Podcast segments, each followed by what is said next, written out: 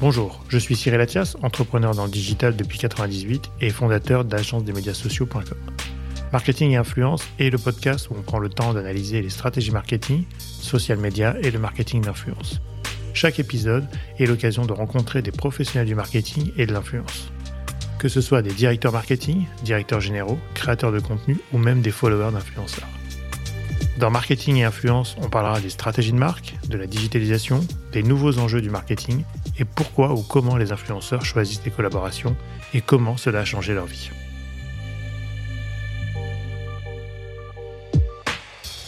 On a aussi 500 euh, 000 pages entreprises, donc de sociétés françaises, qui sont aujourd'hui euh, présentes sur LinkedIn. On est aujourd'hui capable, grâce aux mécanismes de détection euh, avancés, d'arrêter 95% des défauts de profil qui pourraient se créer sur la plateforme. Ce podcast vous est présenté par agence-des-médias-sociaux.com, l'atelier expert en social media et marketing d'influence. Bonjour, aujourd'hui je reçois Iona Eran, directrice LinkedIn Marketing Solutions France et Western Europe, qui revient sur le succès de la plateforme en France, sur les différentes offres disponibles aussi pour les marques, et on a parlé de conversation, créativité et de l'anniversaire de LinkedIn. Bonne écoute.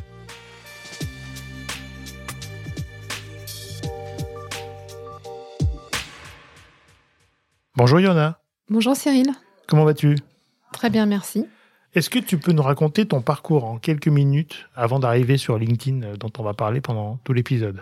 Absolument. J'ai démarré ma carrière en tant que consultante pendant cinq ans dans le cabinet de conseil en management et transformation Bearing Point. Très bien. Mais ça fait plus de 15 ans que je travaille euh, sur le digital, dans tous les aspects euh, du secteur digital, puisque j'ai d'abord rejoint la Gardère Active, donc sur la partie média, la Gardère Active qui gérait donc toutes les grandes marques de la presse en France, de la presse magazine, mhm. comme le L, comme Paris Match, euh, comme Journal du Dimanche. Les grandes marques de la presse. Absolument. Et aussi des radios, euh, comme Europe 1, euh, notamment. Et donc, c'était la grande époque de la transition de toutes ces marques médias du offline vers le mhm. online. Donc, j'ai travaillé pendant cinq ans là-dessus, notamment en direction de la stratégie, puis chez Doctissimo. Ensuite, j'ai rejoint euh, Amazon en France pendant six ans, où j'étais general manager de leur activité euh, bien aux grandes conso. D'accord.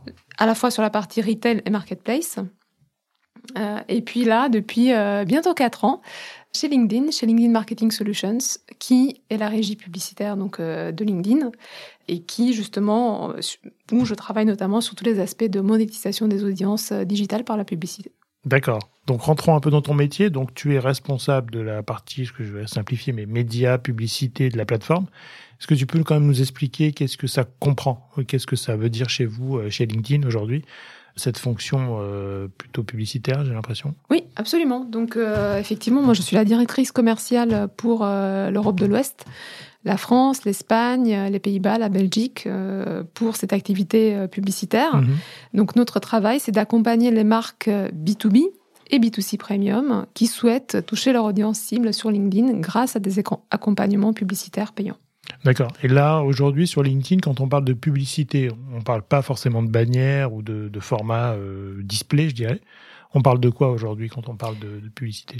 Alors aujourd'hui, effectivement, on a plusieurs formats euh, publicitaires sur LinkedIn, notamment tout ce qui est euh, les posts sponsorisés qui mhm. peuvent prendre euh, la forme justement de, de vidéos, notamment, mhm. mais aussi la capacité à, générer des leads pour nos clients avec des formulaires de génération de leads, donc on appelle les lead gen forms, mais aussi plein d'autres nouveaux formats qu'on a créés au fil du temps, comme les document ads, les conversation ads comme les event ads, donc tout un tas de formats publicitaires qui vont permettre la prise de parole euh, des marques B2B euh, envers leur audience euh, de décideurs. D'accord. Est-ce que tu peux, alors LinkedIn on connaît tous, enfin normalement on est tous connectés parce que je crois que plus de 80% de la population active est sur LinkedIn à peu près, d'après mes, mes, chiffres.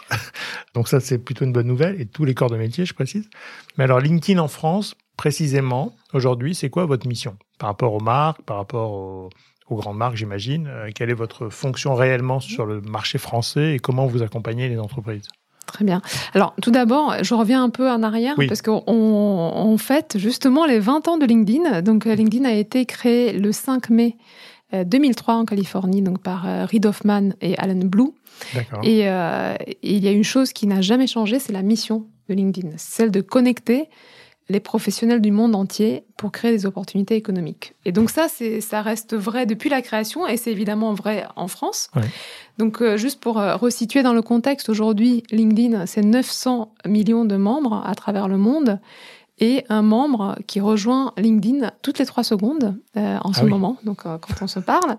Et en France, donc nous, comme tu le disais tout à l'heure, nous couvrons 80% de la population active avec 26 millions de membres dont 78% euh, sont euh, en dehors de la région parisienne. Donc, euh, pour, pour revenir à ta question, donc aujourd'hui, LinkedIn est vraiment ancré dans le quotidien des, Français, de mhm. la population active française, à la fois par la représentativité de, de, toutes les catégories socioprofessionnelles sur LinkedIn. Donc, on va avoir à la fois des cadres, mais aussi des infirmières, des médecins, des enseignants, mhm. des comédiens des personnes qui vont travailler dans, dans, le secteur du commerce. Donc on a vraiment tous les secteurs et tous les types de fonctions représentés aujourd'hui sur LinkedIn.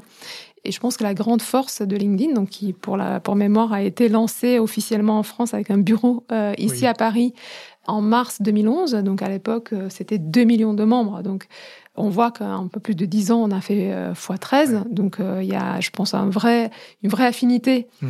entre notre émission et ce que nous proposons justement à la population française et justement leurs besoins d'accompagnement aujourd'hui sur tous les aspects liés euh, justement au monde professionnel. Et donc la manière dont nous, chez LinkedIn, on accompagne euh, les membres et les entreprises en France, c'est à travers nos trois métiers. Euh, notre premier métier qui est celui de connecter les talents aux recruteurs. Notre second métier dont je m'occupe, qui est celui de connecter les marques à leur audience cible, donc à mmh. leurs prospects commerciaux, à leurs clients. Et notre troisième métier, qui est celui de recruter, euh, de, pardon, de connecter les commerciaux à leurs prospects commerciaux à travers des outils comme Sales Navigator, qui est notre outil euh, de prospection commerciale. D'accord. Donc ça, c'est vraiment les trois métiers, enfin les trois axes, on va dire, métiers de LinkedIn. Et aujourd'hui, en France, vous gérez plutôt des grosses marques, en France, centralement, enfin, mm. c'est-à-dire des gros clients, j'imagine, parce que vous n'avez pas des équipes, euh, enfin, vous êtes quand même nombreux, mais vous êtes plutôt axé sur certains secteurs ou certaines grosses marques? Alors, de, manière générale, LinkedIn va accompagner tout type d'entreprise. Hein. Donc, c'est, n'est pas forcément une, question de taille. Donc, euh, depuis l'entreprise unipersonnelle jusqu'à la très grande entreprise, toutes les entreprises ont des solutions qui peuvent leur convenir pour euh, justement euh, recruter, communiquer ou prospecter sur LinkedIn. Donc ça, c'est sûr. Alors, ce qui fait aussi peut-être notre spécificité, notamment sur la partie publicitaire, mhm.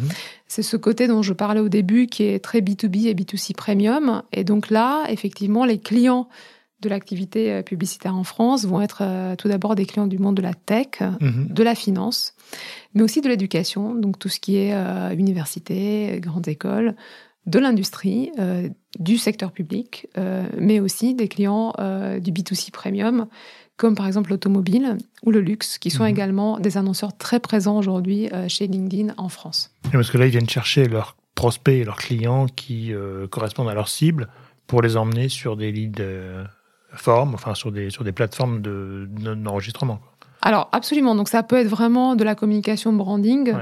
Euh, sur justement euh, le, le, positionnement de la mm. marque, sur la proposition de valeur, euh, sur les services, les produits mm-hmm. qu'ils vont mettre en avant. Et ça peut aller justement jusqu'à la collection de leads pour certains de, nos clients qui souhaitent justement enrichir le pipeline commercial de leurs équipes commerciales, justement avec des contacts intéressés par les produits et les services. Aujourd'hui, une différenciation par rapport à d'autres types de médias ou d'acquisitions, vous arrivez, j'imagine, à avoir des critères de ciblage très très fins par rapport alors, bah, à tout ce qu'on pour, peut donner. pour la question parce que c'est effectivement, je dirais, alors on a plusieurs points de différenciation. Euh, je pense qu'on en a trois, mais le premier c'est absolument le targeting. Donc ça sera le targeting, notre point de différenciation. Puis justement notre capacité à accompagner les marques, notamment du B2B, sur le côté branding et créativité. Et enfin les formats que nous proposons. Mais pour revenir au targeting, euh, oui, aujourd'hui, le targeting de LinkedIn est absolument unique. Hmm. Donc, nous avons de la first party data, hmm. euh, mais nous avons surtout la capacité à cibler les, euh, les, audiences en fonction de leur rôle dans la décision d'achat. Et ça, c'est extrêmement important pour, pour tous nos clients, puisqu'évidemment, nous sommes la seule plateforme capable de cibler euh, aujourd'hui les membres selon leur secteur d'activité, mhm. leur rôle dans l'entreprise, en plus évidemment d'autres facettes plus classiques comme la géographie, la taille de l'entreprise, etc. Mais en combinant en fait ces critères de, de targeting, on arrive à avoir le ciblage le plus précis pour les entreprises aujourd'hui dans leur prospection commerciale. Donc ça, c'est vachement important aujourd'hui, puisqu'on a des demandes tous les jours, par exemple, de, de marques de food qui veulent toucher des restaurateurs, typiquement avec LinkedIn, on peut toucher euh, ces gens-là parce que c'est difficile ailleurs, je dirais. Absolument, on peut toucher effectivement selon l'industrie, selon la fonction justement mhm. dans l'entreprise, on peut toucher euh, les acheteurs depuis euh, depuis que ce soit les acheteurs, les fondateurs, on peut cibler par par seniorité mhm. dans l'entreprise et par fonction.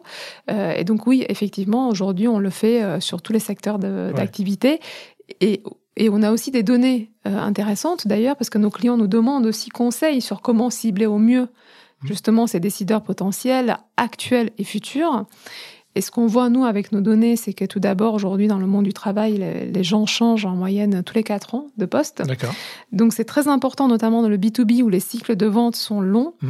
de savoir cibler tout le comité d'achat, et non seulement les, les acheteurs d'aujourd'hui, mais aussi les futurs acheteurs. Mmh. Et donc, on a fait des études d'ailleurs, euh, qui sont très intéressantes là-dessus. Avant le Covid, on estimait que le comité d'achat du B2B, c'était environ 5-6 personnes, donc 5-6 fonctions euh, qui, intervenaient dans la prise de décision d'achat. Post-Covid, on a vu ce nombre augmenter à 9-10 personnes. Donc tout d'abord, on voit effectivement l'énorme besoin de, cibler large aujourd'hui. Et donc, on est capable aussi d'orienter nos, clients sur le bon targeting de, leur campagne par rapport à cette, euh, ce type de données. Et puis en général, en plus, quand on change de poste, on va vite mettre à jour notre LinkedIn parce qu'on va être le plus euh, refresh possible, en tout cas le plus euh, récent. Donc ça, c'est intéressant parce que ça aussi, j'imagine, c'est une donnée qui est importante pour traquer un peu le, nouvel interlocuteur euh, et puis donc les algorithmes travaillent là-dessus. Absolument. D'ailleurs, peut-être si je peux compléter là-dessus, ça c'est quelque chose où on voit par exemple beaucoup les marques de, luxe ou auto mhm qui se positionnent sur ce type de targeting parce qu'on sait très bien que les moments euh, où les, les, gens vont effectivement s'offrir des, des, cadeaux ou se faire plaisir euh, peuvent correspondre à des moments d'évolution professionnelle. Euh, donc voilà, certains de nos clients vont cibler les personnes justement qui ont changé de poste. dans un moment, ce qu'on appelle de self-gifting, ou dans le, le, moment de se faire plaisir pour justement soit récompenser une promotion, un changement de poste, euh, un nouveau départ professionnel. Donc effectivement, c'est une autre facette du targeting qui là, pour le coup, est très utilisée aussi par le B2C. Ah oui, oui.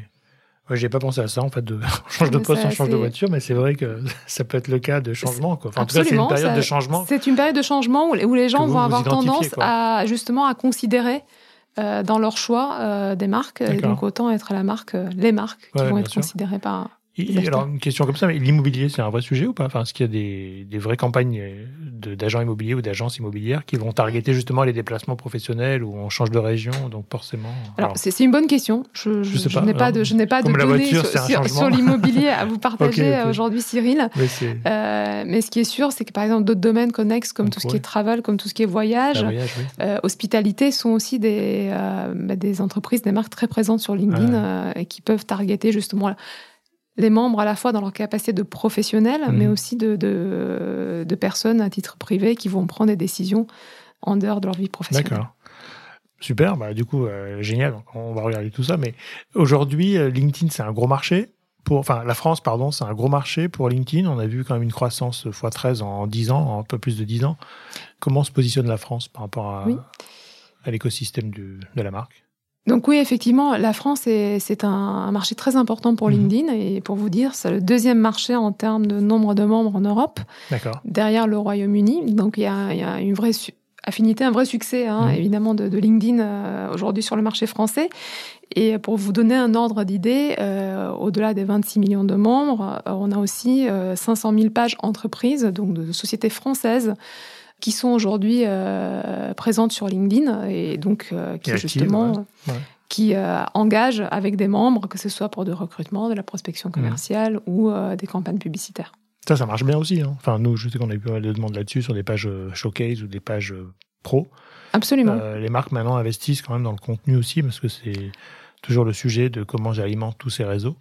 Mais ça fonctionne bien. Enfin, j'ai l'impression que tout le monde a sa page maintenant. C'est primordial. Euh, la carte d'identité aujourd'hui d'une entreprise, justement, euh, sur mm. LinkedIn, c'est cette page entreprise. Mm. donc, c'est justement l'endroit où mettre en avant à la fois sa mission, ses produits, ses services, ses mm. valeurs ses collaborateurs, euh, sa présence. Donc effectivement, euh, c'est la vitrine, je dirais, de hmm. toutes les entreprises aujourd'hui qui sont présentes sur LinkedIn. D'accord. Et ça, vous conseillez aussi les marques là-dessus? Enfin, vous avez un. On a effectivement des, euh, bonnes pratiques pour nos clients et pour les marques qui sont présentes sur LinkedIn. Super. Donc gros marché. Donc du coup, France, la France est un gros marché. Aujourd'hui, on est on est sur sur LinkedIn. Est-ce est-ce qu'on peut dire que LinkedIn c'est quoi? Alors C'est un réseau social, c'est une plateforme de mise en relation. Comment vous vous définissez aujourd'hui?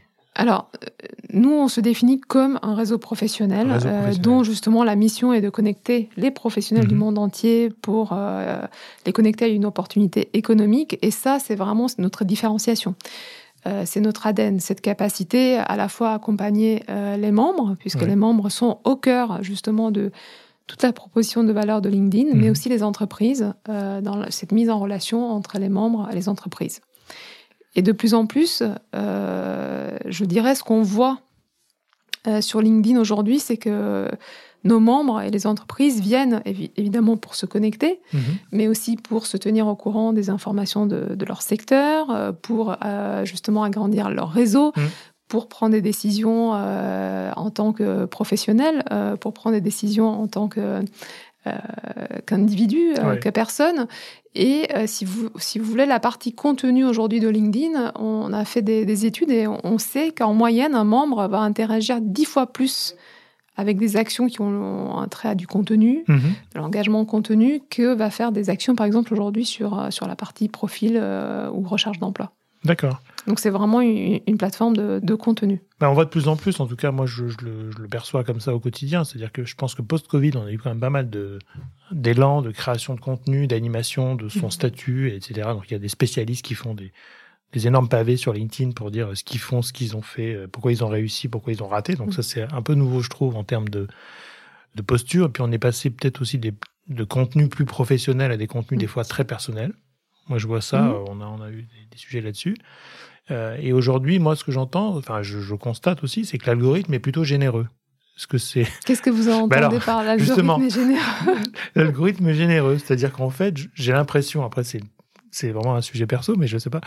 J'ai l'impression que euh, potentiellement, je peux faire un post avec 10 000 vues mhm. que j'aurais difficilement atteint entre guillemets avec un Twitter ou avec d'autres plateformes, mhm. où finalement peut-être que l'algorithme est, est plus précis chez vous et va donc me connecter à des gens qui vont être intéressés par ce sujet-là plus que, que d'autres. Et donc, euh, je vais revenir euh, sur, sur votre question. Et d'ailleurs, on a fait des études en France auprès de nos membres et on sait qu'aujourd'hui, trois quarts euh, de nos membres sont enclins aujourd'hui à s'exprimer sur des sujets qui justement touchent à l'émotion sur LinkedIn. Et on voit que la pandémie a fait évoluer finalement la, la prise de position, la prise de parole des professionnels dans le monde du travail. Ils sont beaucoup plus ouverts et enclins à partager euh, une certaine forme de vulnérabilité mhm. ou de vécu, en tout mhm. cas dans leur expérience euh, professionnelle.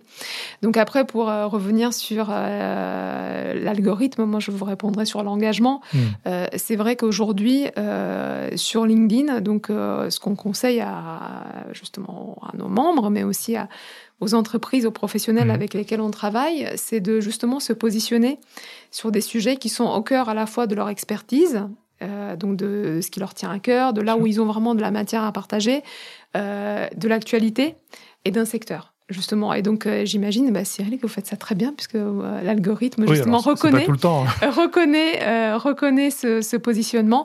Mais en tout cas, voilà un peu le triptyque pour aujourd'hui et générer ah de l'engagement sur LinkedIn. Mais effectivement, pour ça, le fait d'avoir des, des points de vue, du contenu et de le partager au bon réseau est effectivement essentiel. Oui, alors ça c'est intéressant parce que des fois ça peut marcher, des fois un peu moins bien marcher. Alors ça veut dire peut-être que j'ai moins écrit euh, ce qu'il fallait, ou en tout cas c'est intéressant, mais j'entends de plus en plus des marques aussi qui nous disent oui, LinkedIn est intéressant parce qu'on se sent euh, plus efficace, ou en tout cas on sent qu'on va toucher plus de gens qui sont, à travers les commentaires et les likes, hein, qui sont quand même des, des données communes à plein de plateformes, mais on sent qu'il y a un il y a un vrai engagement en fait. Il y a un vrai aussi échange communautaire. Ce que je trouve intéressant par rapport à d'autres plateformes, hein, pour faire une petite parenthèse, c'est que je trouve que sur LinkedIn aujourd'hui, on est très conversationnel. Mm-hmm.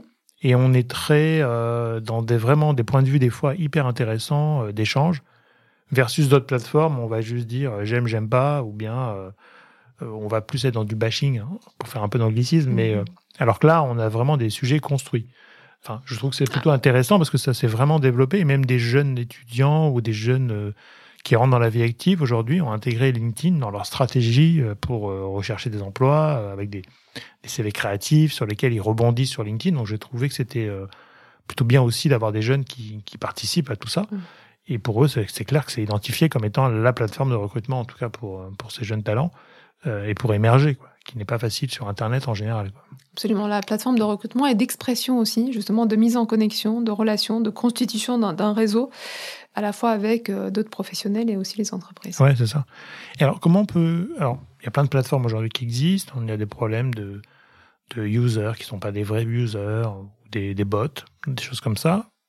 Pour l'instant, enfin, de ce que je vois et ce que j'entends aussi, LinkedIn est plutôt euh, sauvegardé par rapport à tout ça. Qu'est-ce qui explique qu'on a des, des, des, vrais gens et des vraies conversations? Enfin, Comment on peut l'expliquer en fait? Parce qu'il n'y a rien de plus, j'imagine, euh, techniquement ou pas. Peut-être que oui, mais.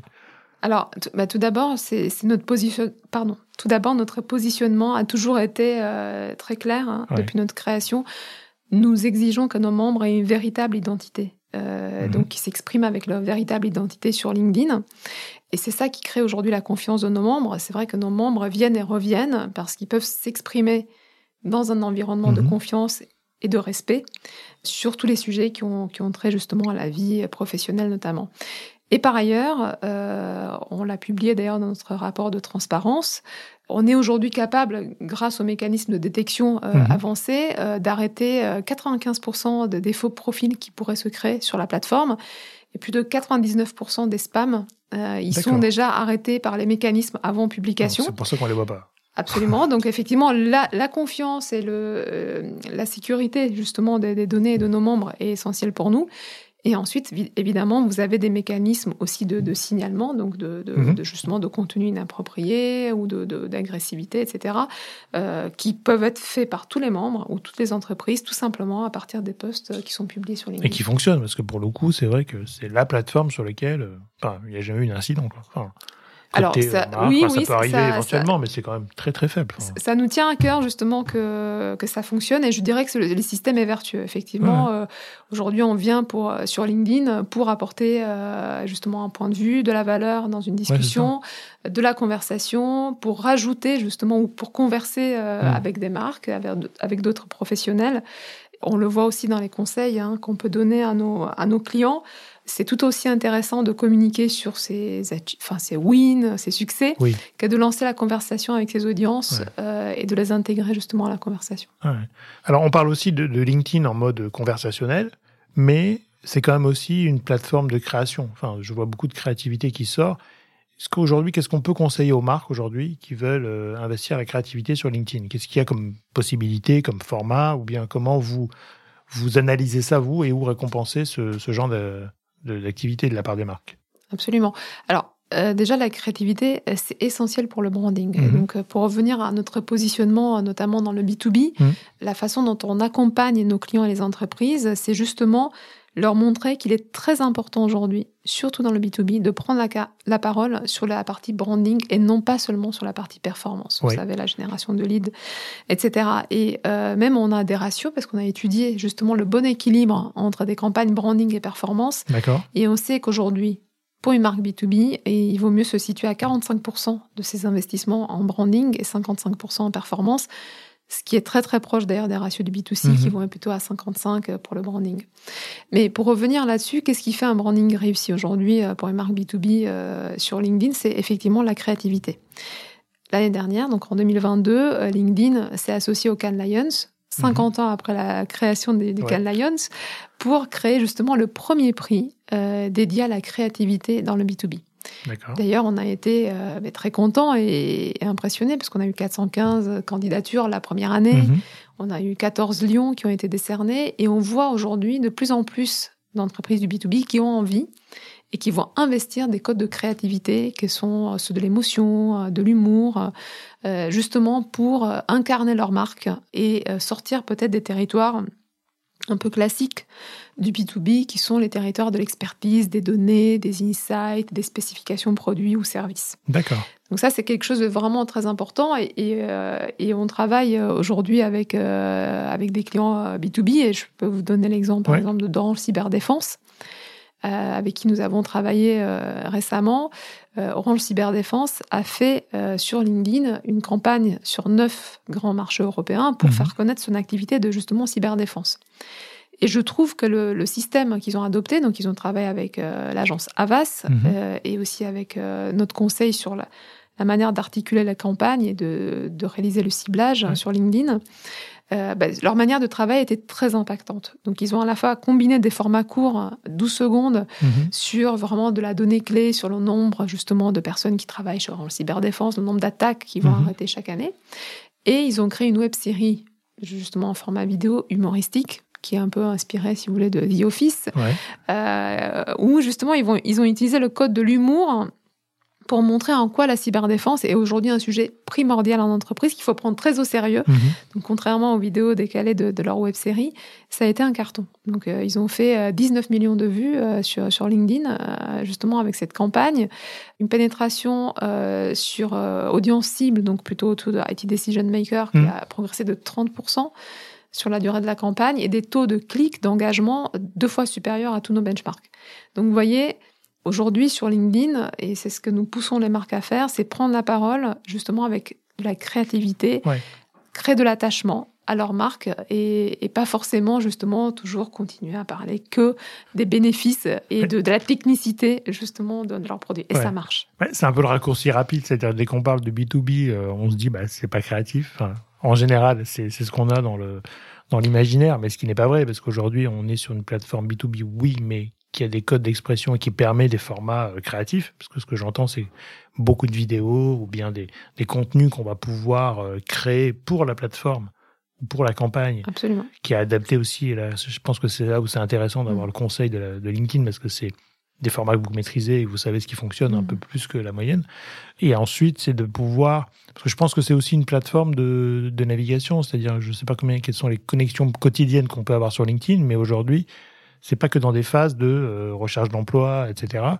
C'est des plateformes sur lesquelles on va venir sourcer une actualité et sur lesquelles on peut être exposé à des messages publicitaires pour le coup, mais plutôt bien faits, quoi. Absolument. Non, mais absolument. et, d'ailleurs. Euh, et alors sur Lions, sur le Cannes Lions, comment vous choisissez les campagnes? C'est vous qui choisissez les, campagnes Non, non les entreprises doivent soumettre, vous savez, leur candidature au Cannes Lions, etc., avec leur euh, avec le cas, hein, avec euh, leur campagne. Donc nous, on s'est associé via notre think tank, le B2B Institute, à la création du prix. Ah effectivement, c'est un prix qui est décerné euh, par le Cannes Lions. Euh, et, effectivement, j'espère voir pas mal de, d'entreprises Alors, il y a eu des gagnants français l'année dernière? Euh, L'année dernière, le, Grand Prix était une société américaine, Sherwin Williams, qui a gagné avec une publicité dans laquelle elle expliquait comment grâce à l'intelligence artificielle, mhm. ils avaient plus d'un an d'avance, ils arrivaient à créer des couleurs très personnalisées, et, enfin de la peinture très personnalisée pour euh, leurs euh, clients B2B. Et c'était, vraiment une campagne qui, qui, était admirable et qui justement alliait technicité de l'IA avec émotion. Oui, c'est ça. Comment à partir d'expression d'émotion, on peut créer des, des, nouvelles couleurs. Bon, on mettra le lien du cas s'il doit exister, je pense. Hein. on mettra le, lien pour, pour, visualiser ce, qu'on, ce dont on parle, parce que je pense que c'est le coup de la créativité, c'est plutôt sympa. Donc on espère cette année avoir peut-être des, des candidatures françaises, j'en doute pas, mais des prix français, ça sera intéressant. Euh, à suivre. Et en même temps, on parle du coup de création de contenu, donc là plutôt publicitaire et du, de la créativité publicitaire. Mm-hmm. Il y a aussi plusieurs types de, de, nouveautés. Enfin, en tout cas, il y a les LinkedIn Creators. Donc, on a euh, les Top Voice, je crois, c'est les, c'est les, je crois que j'ai interviewé Nicolas Bordas récemment, euh, avec qui j'ai travaillé, qui fait partie des Top Voice en France, donc il est super content parce que il a plus de voix que, que, que, que certains, donc du coup, c'est mm. plutôt intéressant. Et puis maintenant, il y a des. Alors, on a tous un mode créateur, c'est ça? Qu'on peut activer chacun euh, sur son profil, je pense. Mais c'est pas la même chose que le LinkedIn Creators. Alors, euh, justement, en 2021, LinkedIn a lancé le programme Creator, LinkedIn Creator. Donc, tout d'abord, LinkedIn Creator, c'est un mode qu'on peut activer pour les personnes qui souhaitent justement publier du contenu régulièrement et partager justement des insights, des points de vues, des analyses. Euh, et ça, ça se fait dans, oui, on a 14 millions de personnes aujourd'hui. C'est dans un poste. oui, c'est ça. C'est de la création de contenu. Ça peut prendre la forme d'articles, ça peut prendre la, forme de posts, euh, ça peut prendre la, forme de newsletter, ça peut prendre la forme d'événements, euh, LinkedIn Live, etc. Donc, il y a plein de moyens d'expression. Ce qui compte, c'est la création de contenu original. On a aujourd'hui 14 millions de membres qui ont activé le mode créateur euh, chez LinkedIn dans le monde. Et nous avons pour les créateurs justement euh, bah, qui ont envie de développer une communauté régulière, professionnelle mhm. et qui sont justement intéressés par le fait de publier euh, régulièrement, un programme d'accompagnement avec, on a aujourd'hui 50 créateurs managers dans le monde. Et donc dans ce programme d'accompagnement, non seulement vous avez, comme tous les créateurs d'ailleurs, accès à des outils analytiques hein, de, performance mhm. de, vos publications, euh, à la possibilité de créer des newsletters euh, et à la possibilité de faire par exemple en avant-première des événements audio. Mais vous avez aussi accès à euh, du conseil personnalisé mhm. sur le positionnement, sur les sujets. et voilà, et nous par exemple, vous me posiez la question de la France tout à l'heure. En France, on a vu que c'est les sujets tech, par exemple, qui intéressent énormément nos membres mhm. en France. Et euh, si je me place maintenant dans une perspective plus globale, euh, on a 180 millions de personnes aujourd'hui abonnées à des newsletters faites par des créateurs. Donc on a un vrai engouement pour le contenu. Euh, mondialement. On a un vrai engouement pour les contenus créés par, par les créateurs aujourd'hui sur, sur LinkedIn. D'accord, donc du coup c'est devenu un incubateur de talents ou de, de, de, créateurs au sens large sur lesquels on va venir c'est un lieu de possibilité. en fait, c'est un lieu de possibilité. Nous, on donne des outils aux, personnes qui, souhaitent créer du contenu, partager du savoir, des expertises. Euh, et évidemment, en face, les membres peuvent venir justement le, euh, interagir avec ce contenu, engager avec ce contenu. D'accord, donc ça c'est super intéressant parce que ça permet de mettre en avant aussi des créateurs. J'imagine que du coup ils sont un peu mis en avant ou à travers leur écrit, hein, enfin eux-mêmes, ils ont des possibilités d'écriture et de, et depuis de conseils surtout, c'est ça qui est intéressant. Voilà, pour ceux qui sont accompagnés, oui, ils vont avoir des conseils euh, sur, euh, sur le positionnement de, de, leurs articles ou de, de, leur contenu, justement. J'arrive à une partie de l'interview où je pose une question, association d'idées, donc un mot, un autre mot en face. Donc on commence par Microsoft. Euh, Mésomère. Très bien. Influence B2B. Créateur. Podcast. Euh, le podcast de Pauline Legnaud. Très bien. Ressources humaines Talent. Parfait. Et maintenant, les questions qu'on appelle closing, en tout cas de, fermeture. Alors, quels sont les, prochains projets LinkedIn ou fonctionnalités dont on peut parler ou pas, euh, qui vont arriver euh, en France ou au niveau monde? Oui, alors je, pour la partie publicitaire, on a justement un format qui, euh, qui va sortir euh, pour tous nos clients euh, mhm. très prochainement, qui est ce qu'on appelle le Thought Leader Ads. Mhm. Jusqu'à présent, seuls les posts des pages entreprises pouvaient être sponsorisés sur LinkedIn. On va donner la possibilité, c'est ah. quelque chose qu'on nous demandait beaucoup, bah mais de sponsoriser les prises de parole personnelles. Donc ça va être vraiment un formidable outil justement sponsoriser des prises de parole de dirigeants, mais aussi d'employés, de tous les talents qui souhaitent s'exprimer sur, sur LinkedIn. Super. Voilà, ah oui, donc ça, pas. Absolument. C'est sur la partie publicitaire. Et puis après, c'est quelque chose qui est déjà euh, lancé, mais c'est vrai qu'on parle aujourd'hui beaucoup d'IA. Euh, ce sont les articles collaboratifs euh, mhm. sur LinkedIn. Donc, vous savez, ce qui est fascinant, c'est qu'avec 900 millions de membres, on a sur LinkedIn l'équivalent de 10 milliards d'années d'expérience professionnelle. donc, nous, chez LinkedIn, ce qu'on est en train justement de, de, tester, c'est la création d'articles qui vont être créés à l'origine par l'intelligence artificielle. Mhm. Hein, notre équipe éditoriale et le fait de pouvoir compléter ces articles avec des points de vue experts. Donc on va solliciter les membres sur des articles euh, écrits à l'origine par l'intelligence artificielle pour qu'ils viennent justement ajouter leur expertise et leur expérience personnelle. D'accord, donc ça c'est super aussi, c'est 10 milliards d'années professionnelles. Oui, on a calculé qu'avec 900 euh, millions de membres, on a 10 milliards d'expériences euh, professionnelles, donc effectivement énormément de ressources, un vrai ah trésor de, de savoir. Ah, c'est du boulot. Bon.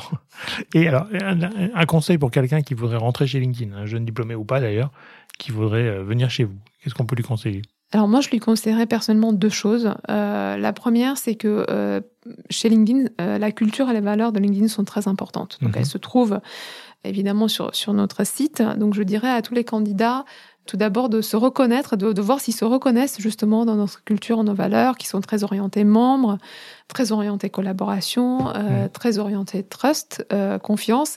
et de voir à quel moment dans leur parcours professionnel ils ont pu démontrer justement euh, des, euh, des expériences, des comportements qui viennent justement euh, nourrir ces valeurs qu'on va rechercher dans le recrutement.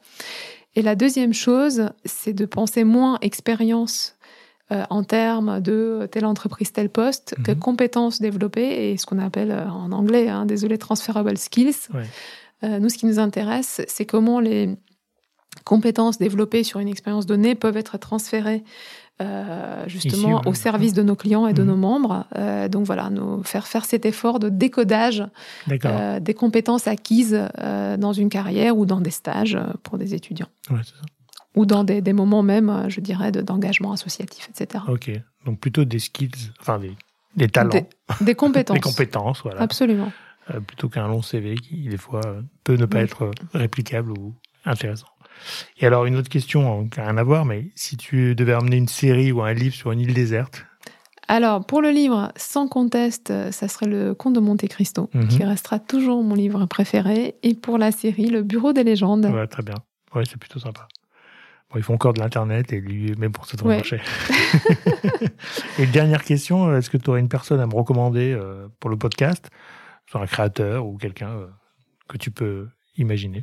Alors, j'en ai plein, mais pour rester dans le domaine de la publicité, sur un, domaine totalement différent mhm. justement de, LinkedIn, euh, je dirais euh, Amandine Martin-Briand, qui est la Head of Amazon Advertising sur la partie euh, publicitaire Consumer Goods. D'accord.